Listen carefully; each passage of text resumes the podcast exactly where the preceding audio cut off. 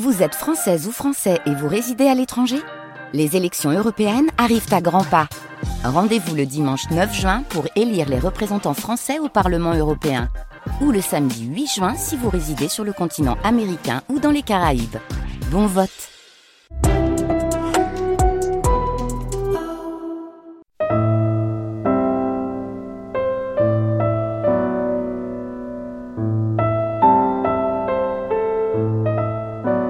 Les de France Culture. France Culture la nuit, une mémoire radiophonique. Des arbres qui ne se laissent pas abattre, et leur poids symbolique, leur tranquillité active, un guide érudit pour le promeneur. Tel pouvait être qualifié le livre que Jacques Brosse venait de publier sur les arbres, leur légende, et dont il venait parler sur France Culture le 23 octobre 1987. Châtaignier, chêne, amandier, ah, l'amande, sertie comme un trésor, comme une pierre précieuse. Mais aussi l'agneau chaste. Qu'est-ce donc que cet arbre? L'agneau chaste. Voici Agora, Jacques Brosse, au micro d'Olivier Germain Thomas.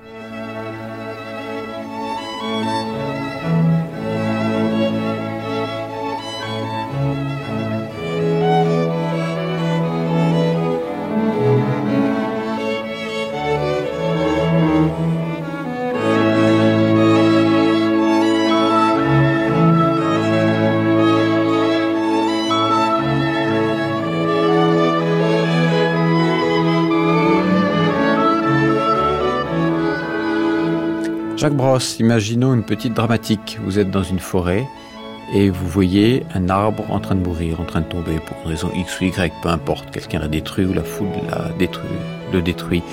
Quel est le sentiment qui vous habite? Bah, une profonde tristesse parce qu'un arbre pour moi est un être merveilleux et je trouve même qu'un arbre c'est beaucoup plus beau qu'un homme. Mais peut-on imaginer que la tristesse qui vous envahit soit de même nature que celle qui pourrait vous envahir devant la disparition d'un être humain? Absolument pas. D'abord, je suis moi-même un être humain, donc j'éprouverais ça dans ma chair d'une façon beaucoup plus profonde. Et quand je viens de dire que je trouve qu'un arbre est plus beau qu'un homme, c'est évidemment une façon de parler.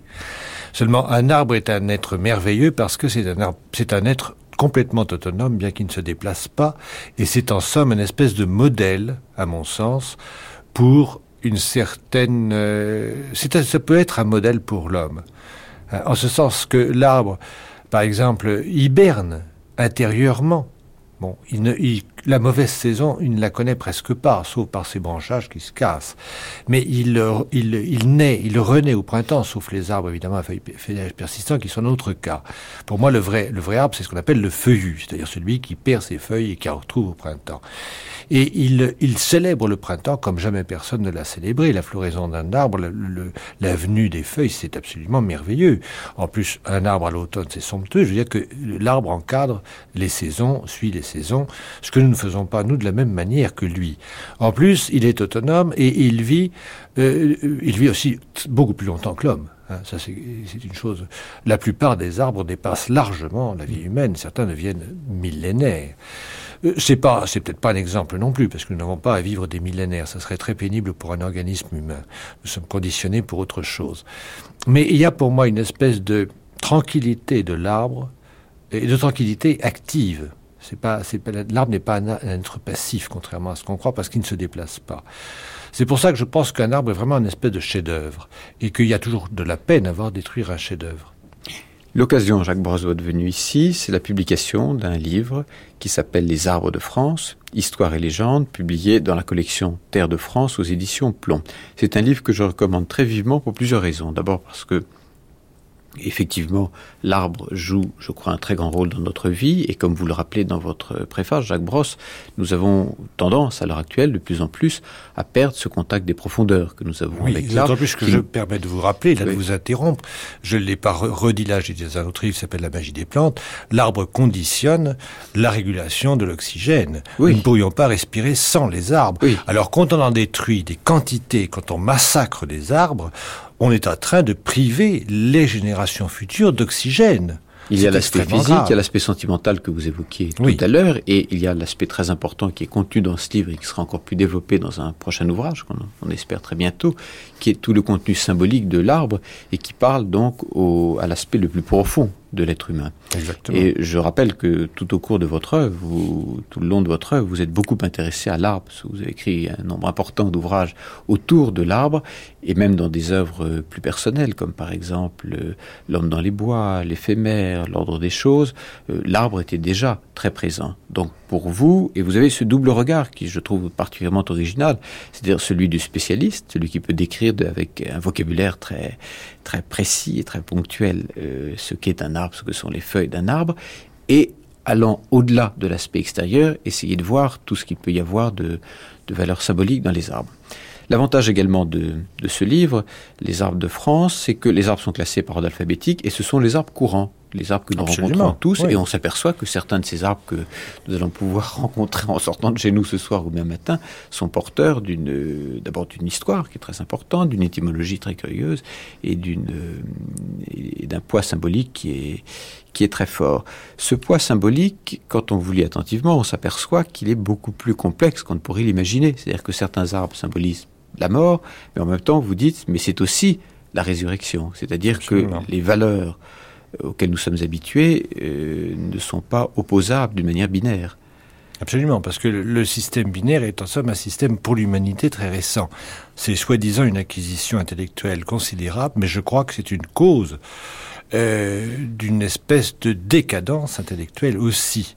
Parce que euh, nous réduisons à des oui ou des non, ou des blancs ou des noirs, des choses subtiles. Euh, vous connaissez, Olivier, aussi bien que moi, le système, par exemple, chinois, dans lequel ces oppositions binaires n'existent pas, puisque le même terme peut définir des opposés. Ce qui pour nous est tout à fait compliqué et absurde mais qui par ailleurs est beaucoup plus près de la nature, parce que la nature, effectivement, elle est à la fois noire et blanche. Ce qui se passe d'ailleurs, Jacques Brosse, avec le cyprès, par exemple. Le cyprès qui symbolise la mort que l'on trouve dans les cimetières a aussi une valeur de vie. Oui, et dans tous les pays. Et dans tous les pays. Dans, les pays, les pays arabes, par exemple, où il y a des cyprès, euh, c'est la, la, la, flamme de la conscience la, qui monte vers vers Allah. Donc euh, chaque fois, il y a le côté, le côté flamme du cyprès qui évoque aussi cette montée, cette ascension de l'âme vers le paradis. Mais a priori, le cyprès est quand même lié plutôt à la mort. Vous vous rappelez qu'on fabrique des cercueils à partir du bois du cyprès. L'étymologie est intéressante, elle est géographique. Le, le cuparissos, oui. Oui. Ah oui, c'est assez curieux, parce que c'est un, mot qui est, qui est pré-hellénique. C'est un mot qui est géant, enfin en gros crétois. Crétois, c'est ça. Et qui, en effet, l'histoire d'un jeune garçon euh, qui meurt parce que euh, on a tué son cerf favori. Et ce jeune garçon euh, est tellement malheureux qu'on le Dieu le transforme en, en cyprès de façon à, il veut garder un deuil éternel. Et c'est d'ailleurs pour ça que le cyprès est devenu l'arbre du deuil parce qu'il y avait un exemple mythologique.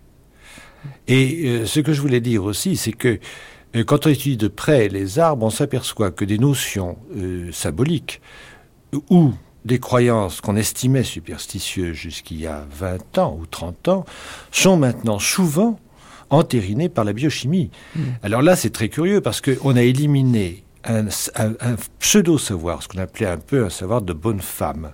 Hein, la bonne femme, c'était pas du tout la bonne femme, c'était pas une femme, c'était la bonne bona fama, c'est-à-dire de bonne renommée. Après, on a fait la bonne femme, et c'est devenu la sorcière de village, la vieille qui radote. Or, c'est pas du tout ça, à l'origine, au point de vue étymologique.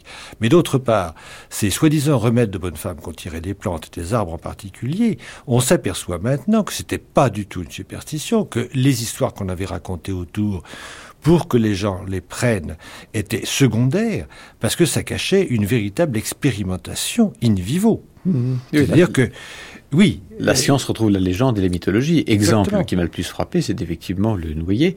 Parce que moi, je me souviens de, vacances lorsque j'étais enfant du côté du Lot, justement, il y avait une magnifique noyer. Et ma grand-mère me disait, surtout ne te couche pas sous le noyer parce que l'ombre est néfaste. Et je n'avais pas compris pourquoi, mais ça, m'est resté d'ailleurs. Maintenant, à l'âge adulte, quand je vois un noyer, je n'ai pas envie de faire la sieste. Je ne fais pas très souvent la sieste d'or. Imaginons qu'on le fasse. On n'a pas envie de le faire. Et vous expliquez qu'il y a une raison chimique précise. Absolument. La juglone, oui, qui est un, qui est un produit extrêmement dangereux. La preuve en est, c'est que le noyer, avec ses racines, nettoie le sol autour de lui, que les plantes ne poussent pas autour du noyer. Euh, parce que euh, tout, toute, toute la, la, la, sève contient un, produit qui est en effet un produit destructeur.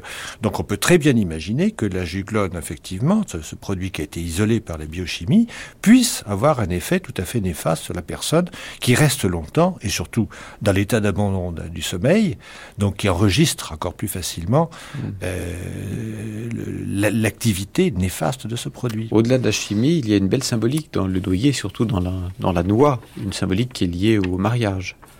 Oui, ah ben ça y est, le, la, noix a toujours représenté effectivement. On a jeté des, des, des noix euh, au moment des noces. On en a même jeté contre les, les, les futurs conjoints. Euh, il y a toute une histoire là-dessus, bien entendu. Mais compte tenu de la forme et de, de l'assemblage des deux de l'assemblage des deux hémisphères, exactement. Oui. Puis en plus, évidemment, on lisait dans les, les cerneaux euh, une espèce de cervelle humaine. Ça, c'est tout à fait évident. Quand on ouvre une noix, euh, si on est un peu, si on fait un peu attention à ce qu'on fait, on aperçoit, en somme, les hémisphères cérébraux. Je voudrais montrer l'exemple, la beauté de votre style, justement, et de la, à la fois la précision et en même temps la, force poétique, en lisant justement le, le début, parce qu'il y a à peu près pour chaque arbre, avec en plus de, de très jolies reproductions euh, ah, les reproductions, ce sont des, des, des, choses qui sont peu connues, mais qui sont d'un auteur très connu, c'est Redouté, le peintre des roses et le peintre des, le qui sont, des qui sont malheureusement en noir et blanc. enfin, oui, il y a ça, toute la finesse connais, mais enfin, le, le dessin est quand même très très beau, et c'est de 1804, et c'est une édition qui est maintenant... Euh, Alors vous avez en général deux, trois pages pour les arbres que vous allez sélectionner, ceux qui sont les plus riches, je crois que c'est le chêne qui est le plus riche. Symboliquement, il doit avoir 5-6 ah bah, pages, et d'autres parfois en deux pages. Le, le noyer se trouve dans une bonne moyenne, plutôt moyenne supérieure, je crois. Sa taille n'est pas des plus hautes, mais il donne une impression de robustesse et d'opulence.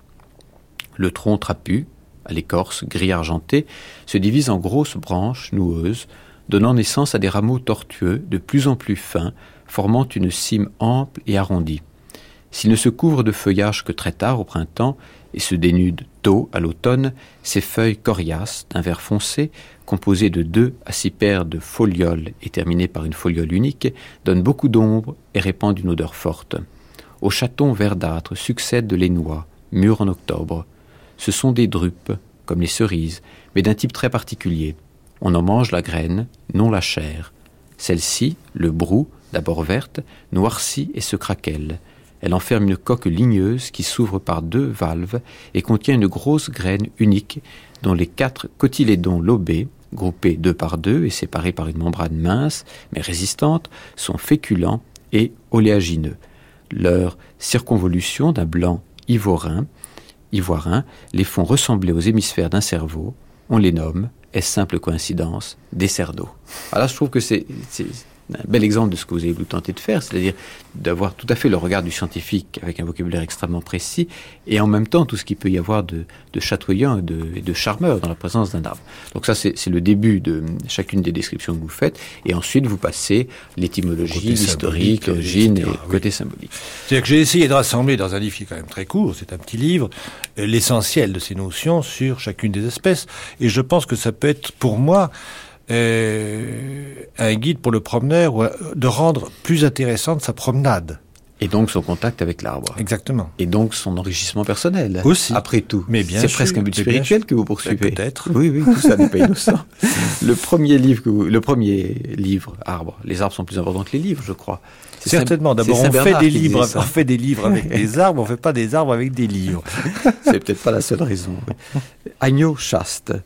C'est intéressant parce que c'est un arbre que je ne connaissais pas. en tout cas, je n'en connaissais pas le, le terme. Ah ben, on ne se trouve pas partout en oui, France. Et l'étymologie est amusante. Quand même. Oui, ah ben, c'est très curieux parce que c'est une étymologie qui remonte euh, au grec. Donc toujours on a considéré, on a lié cette idée de cet arbre qui est un soi-disant agneau, et cependant il n'est pas blanc comme arbre, il n'a aucun... Et, et euh, chaste. Parce qu'en grec les deux mots se ressemblent, c'est agnos et agnos avec un H aspiré. Agios. Agi en grec moderne. En grec moderne. Dire saint. Absolument. Oui. oui. Non, parce que agnos veut dire chasse, mais agios veut dire saint. Oui, c'est ça. Oui. Mais donc, euh, agnos, agnos, ça voulait dire en effet l'agneau chaste. Et cet agneau, et seulement les mots se ressemblant tellement, ça aboutissait à dire deux fois le mot chaste. C'est comme ça que les, Romains les ont séparés en agnos castus, qui est devenu l'agneau chaste. Et depuis toujours, depuis, depuis, depuis la Grèce ancienne, on était persuadé que le feuillage et les graines servaient à calmer les ardeurs amoureuses excessives. Et c'est une croyance qui, qui, a, qui, a, été très répandue au Moyen Âge dans tous les monastères. Il y avait dans les jardins des monastères, du cloître, il y avait toujours des agneaux chastes et on s'en servait. On en mettait dans les aliments, on en donnait, on en ramassait des graines, on en mettait dans les paillasses des moines, dans leur ceinture, façon, dans leur ceinture. Il y avait, il y avait tout un tas de trucs. Bon, et, et, naturellement au, au 16e, à l'époque de la Renaissance, puis ensuite on a beaucoup ri de cette histoire ridicule parce mm. qu'on s'est dit, c'est simplement parce qu'on a confondu dans l'étymologie grec qui veut pas dire ça, qui veut dire agneau, qui veut bon. Mais cependant, l'étymologie disait bien effectivement agneau chaste, et les mm. Grecs effectivement se référaient à ça.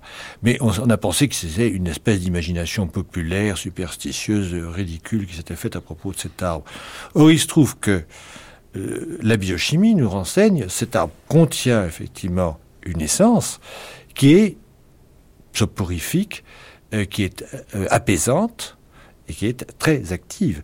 Donc après tout, peut-être que l'agneau chaste servait effectivement à quelque chose et peut-être qu'il resservira dans la phytopharmacie moderne à cet usage. Hmm. Non pas que c'est simplement pour... C'est pas du tout pour le rendre les gens euh, chastes obligatoirement, c'est pour au moins ils puissent considérer le problème avec un peu de recul, disons, par rapport à leur désir, c'est tout. Oui, peut-être des moyens intérieurs plus plus noble en quelque sorte. Oui, peut-être. Enfin, c'est un adjuvant. Oui, ça peut aider. Ça peut aider. un adjuvant. Oui, avec l'amandier qui est dont la floraison est si belle au printemps, si, si éphémère. Enfin, oui, en plus. Oui, parce qu'elle est très, très, très, très, très précoce. Oui la symbolique est belle puisqu'il s'agit quand même de, l'essentiel qui est caché sous, l'apparence. Oui, ça c'est une croyance universelle. Et en plus, le fait que le mot, euh, le mot latin, euh, amygdalus, euh, a donné les amygdales. Nous avons des amandes à l'intérieur de la gorge. Bon, et puis il y a le fait que l'amande, c'est l'amande mystique c'est l'amande d'Orle. L'amande d'Orle, c'est-à-dire la grande amande que vous voyez autour du Christ dans les tympans romans surtout roman, hein, euh, parfois autour de la Vierge. Et cette amande mystique, bon, qui, qui, désigne en effet, c'est la coque avec à l'intérieur le Sauveur ou la Vierge. En fait, c'est souvent le corps de la Vierge contenant le futur Sauveur du monde aussi. Mm. Donc il y a toute une symbolique euh, religieuse très très importante et qui est universelle parce que chez les Hébreux il y avait la croyance que l'amande elle-même contenait la sagesse enveloppée de coques qu'il fallait briser pour parvenir au noyau de sagesse. Mm. Et en plus, cette mandorle des, des tympans romans, et le mot mandorle, c'est le mot italien pour l'amande, l'amande d'orle est intéressante aussi parce que, en définitive, qu'est-ce que c'est que cette espèce de grande auréole qui entoure complètement le corps? C'est tout simplement l'aura en termes, de, en termes hindouistes, si vous voulez, en termes orientalistes. Or, cette fameuse aura, dont on pensait que c'était une vision mystique, c'était les visionnaires seuls qui percevaient une aura, nous savons maintenant, par les Russes soviétiques, donc qui sont pas d'une grande, grande crédulité vis-à-vis -vis de ces superstitions, qu'on la photographie.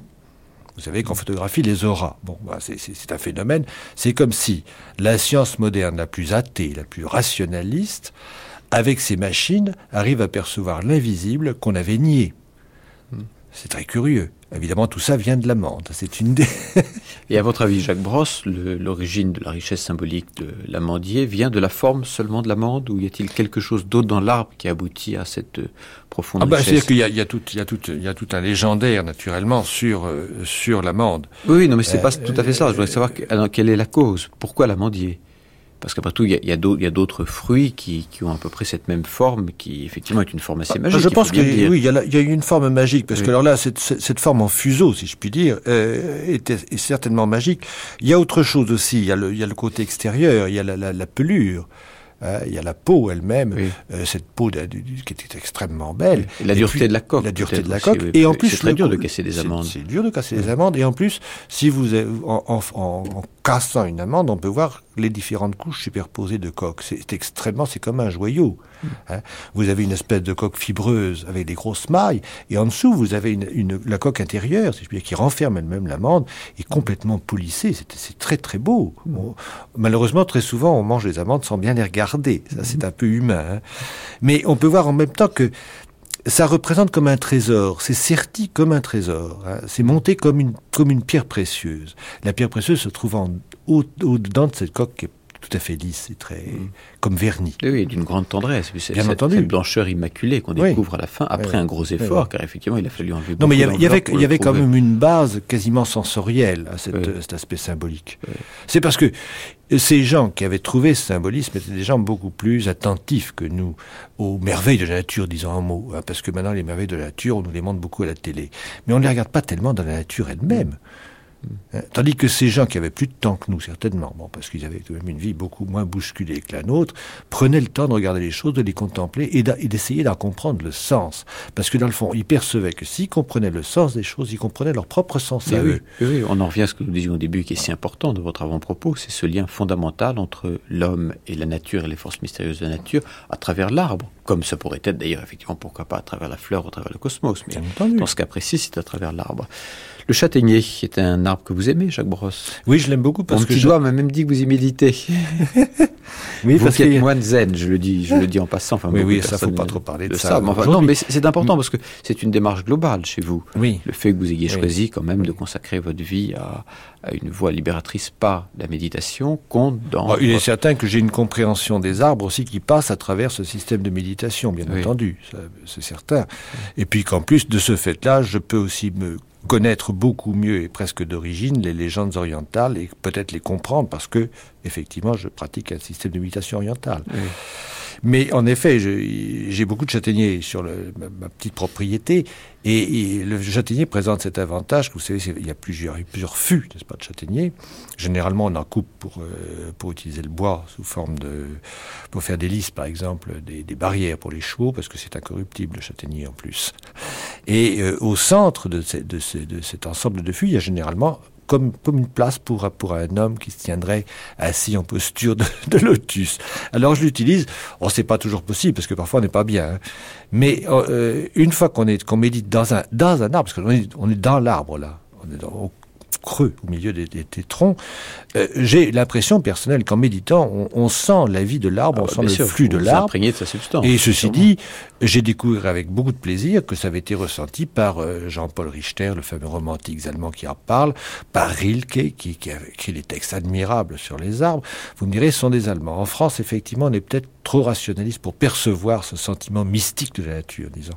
moi, je l'ai ressenti spontanément, je me suis aperçu, après seulement, que certains auteurs avaient fait comme moi, avaient utilisé l'arbre de la même manière, comme une espèce de, je dirais, de ressourcement aux énergies fondamentales. Le châtaignier, néanmoins, peut être lié à la mort. Mais je me suis rendu compte en lisant votre livre que beaucoup d'arbres, en fin de compte, étaient directement ou indirectement liés à la mort. Oui, Incontestablement. Mais dans la mesure justement. Ça n'est pas sa fonction principale. en fait, il peut l'être dans certaines légendes. À la mort, mais à la mort en tant que phénomène provisoire. Hein, à la mort conçue comme une, non pas une fin absolue, mais comme un passage. Parce que il est incontestable que dans les croyances rapportant aux arbres, il y a toujours une mystique religieuse, vraiment religieuse. Une étymologie intéressante pour le châtaignier, ça viendrait de Castanis, qui est une ville du Pont, oui. près de la mer Noire. Oui, parce que euh, oui, parce qu'il semble que les, premières châtaignes soient venues de là. Et l'âge, vous citez un châtaignier qui qui, se serait élevé sur les pentes de l'Etna et qui aurait eu, qui aurait atteint l'âge de 3500 ans. Absolument. Mais il existe encore en partie, ce châtaignier, mais il a été presque entièrement démoli parce qu'il était tellement beau que chacun saisissait de son feuillage. Les châtaigniers qui en France sont menacés de maladies. Et là, nous, ah ben nous un problème qui est capital, c'est effectivement le, la forêt française dont les essences sont en train de changer à cause de maladies qui touchent certains arbres. Ben, elle change. En plus, elle, se, elle change d'une façon irrévo comment dirais-je, définitive, Parce qu'il est bien clair que les, les, ormes français, il y en a vraiment plus beaucoup. J'en ai quelques-uns encore chez moi qui sont des jeunes, mais je ne sais pas ce qui va leur arriver. À votre avis, les ormes sont tous condamnés à terme Ah ben non, attention, pas toutes les. Il y a plusieurs espèces d'ormes en France. Hein, c'est l'ormeau surtout qui est condamné. C'est-à-dire l'orme classique de, de, de, de village. Il y a l'orme de montagne est à peu près indemne de la maladie. Et le châtaignier, lui, est assez menacé. Le châtaignier est très menacé par l'encre. Oui. Mais il y a un tas de phénomènes de, euh, de, de, champignons. C'est très souvent des champignons ou des lichens ou des choses comme ça euh, qui, à la longue, sont extrêmement dangereuses. Seulement, il se trouve qu'il y a toujours eu des maladies des arbres. Il ne faut pas croire que nous... Bon, il y a évidemment les pollutions qui ont accentué considérablement, euh, en affaiblissant les arbres en particulier, donc une moindre résistance aux maladies. Et puis il y a le fait que les vecteurs de la maladie, se euh, maintenant se transportent internationalement sans arrêt. Les arbres sont comme nous avec les grippes qui viennent d'Extrême-Orient, paraît-il, différentes tous les ans. mais c'est un phénomène nouveau. C'est-à-dire que ça, ça, ça, se renouvelle. Les microbes et les virus circulent dans le monde comme jamais ils n'ont pu circuler auparavant. Hein. Et c'est pareil pour les maladies des plantes. Oui. Peut-être que certains arbres aussi ne se sentent pas suffisamment aimés par les hommes. Ça alors là, j'ose pas dire ça. je, je, le disais de manière à moitié ironique, parce que bon, mm. mais de manière sentimentale, on n'en sait rien, mais euh, aussi utile, car en fin de compte, on se rend compte quand on nous dit qu'il y a presque autant d'arbres aujourd'hui dans la forêt française qu'il y en avait il y a 10 ou 15 ans, ce qui est possible en quantité d'arbres, mais que les essences changent dans la mesure où certains sont plus rentables que d'autres. Ah et ceux qui sont on plus rentables sont ceux qui poussent le plus vite. On aboutit à la forêt rentable qui, pour le paysage, est un désastre. Hein, oui, des alignements de, de, de, de, sapins de Douglas, euh, c'est pas même, c'est même pas un sapin de Douglas, comme on dit en termes forestiers, sur les pentes de certains endroits dans les Vosges, c'est absolument horrible. Et ça, c'est, et, et maintenant, il y a l'idée absolue que la forêt doit être exploitée exactement comme une usine. C'est une usine à papier. Oui, le châtaignier était exploité pour les châtaignes. Maintenant, les châtaignes ne se ben, on les ramasse plus. On les ramasse plus, donc on, on les laisse aussi à voilà. on les entretient plus. Le chêne, Jacques Brosse, le roi des animaux, le roi des arbres. c'est intéressant. Mais vous dites le roi des animaux, oui, parce qu'effectivement, il y a une correspondance quand même. Il y a une correspondance. Enfin, de toutes les façons, c'est le plus sacré des arbres dans la plupart des, cultures et la plupart des, mythologies. Bien entendu. Là, il y a une sorte d'unanimité qui est due à qui est due à sa forme et et, à quoi d'autre? Qui est due à sa forme, qui est due qui est due qui est due au gland. Euh, en particulier, le gland a servi dans l'âge d'or à la nourriture des hommes. Euh, d'après toutes les, enfin, d'après toutes les légendes gréco-latines, euh, les hommes de l'âge d'or se nourrissaient exclusivement ou à peu près de glands. Bon, ça paraît très très bizarre parce que le gland c'est pas facile, à, même en période de guerre, euh, ça ne peut faire que de mauvais de, de mauvais café, des succès d'année. Quand on fait du pain avec du, du gland, qu'on met du gland dans du pain, c'est vraiment pas très très consommable. Seulement, il faut bien ajouter qu'il y a des glands consommables, euh, spécialement du chêne vert de Lieuse. Oui. Percus balota, euh, qui sont encore consommés maintenant comme nourriture dans certaines, certaines régions en Espagne et au Portugal. C'est ce qu'on appelle des, des, des glands doux euh, qui ont pu effectivement servir à la nourriture humaine. Il y a eu de nombreux cultes autour du chêne. Et puis il y a le fait qu'évidemment le gland, euh, sans, sans, jeu de mots, parce que le jeu de mots a été fait aussi bien par les Français que par les Grecs et les Latins, ça désigne aussi l'organe masculin. Un aspect phallique. Un aspect phallique. Qu'on avait déjà vu avec le cyprès, d'une manière assez nette, enfin un petit peu différente. Et puis il y a l'histoire du chêne et du gui. Le gui. Oui. oui, le, le gui en neuf, tout ce qui se rapporte au gui, qui est le gui du chêne, et pas celui des autres espèces. Ah, exclusivement le gui du exclusivement chêne. Le gui du chêne. Le gui du chêne oui. Qui est considéré, alors par les mythologies anciennes, comme quasiment le sperme divin, le sperme de Zeus. Hmm. Le culte des arbres a été assez fréquent et l'Église au départ, notamment vis-à-vis -vis du sapin, c'est ce que j'ai appris dans votre livre, oui. l'Église a lutté contre ce culte ah, des arbres. Oui, notamment, elle, elle, a lutté contre l'arbre de Noël, le sapin de Noël, qui, qui, ne s'est installé chez nous venant en fin de compte de, de l'Est, de, la Germanie en gros, qui ne s'est installé que très récemment. Au début. En 1840, avec, on oui. connaît l'époque, le, le, premier c'était aux, aux Tuileries, c'est la Tuileries, mais la duchesse d'Orléans qui était allemande. C'est ça, ça s'est vraiment développé qu'en 1870, avec l'invasion d'Alsace par, les, par les Allemands et l'arrivée des euh, des, des, Alsaciens qui oui. devaient quitter, qui devaient quitter leur patrie. Mais euh, l'Église a vraiment lutté contre ces cultes. Ah, mais avec arbres. énormément d'énergie. Je veux dire que il y a même beaucoup de récits dans lesquels les arbres ne se laissaient pas abattre dans lequel les arbres tombaient sur les hommes, etc., euh, qui voulaient les, les tuer. Et euh, c'est le saint, c'est le saint évêque qui lui-même prenait la cognée parce que lui était, n'avait n'était pas pêcheur et finalement l'arbre tombait à côté de lui.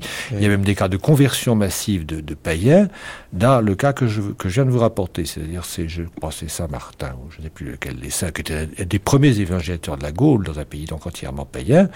Et on l'a, on l'a sommé euh, de, de, on, a, on, a, fait tomber un arbre sur lui en disant si ton Dieu te protège, il retiendra l'arbre.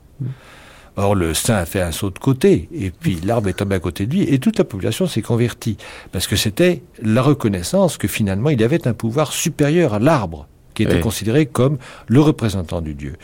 Or, dans toutes les civilisations archaïques, y compris les, la, la, la, celtique, qui est à l'origine de la nôtre, des, des, Gaulois, les arbres sacrés jouaient un rôle énorme.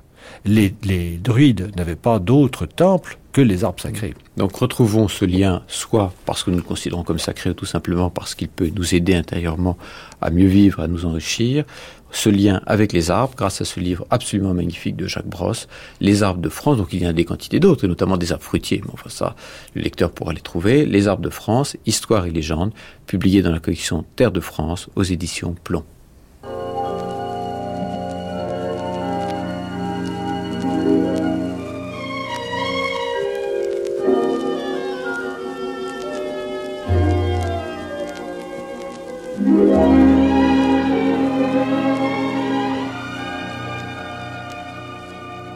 C'était Agora, Jacques Brosse au micro d'Olivier Germain Thomas le 23 octobre 1987.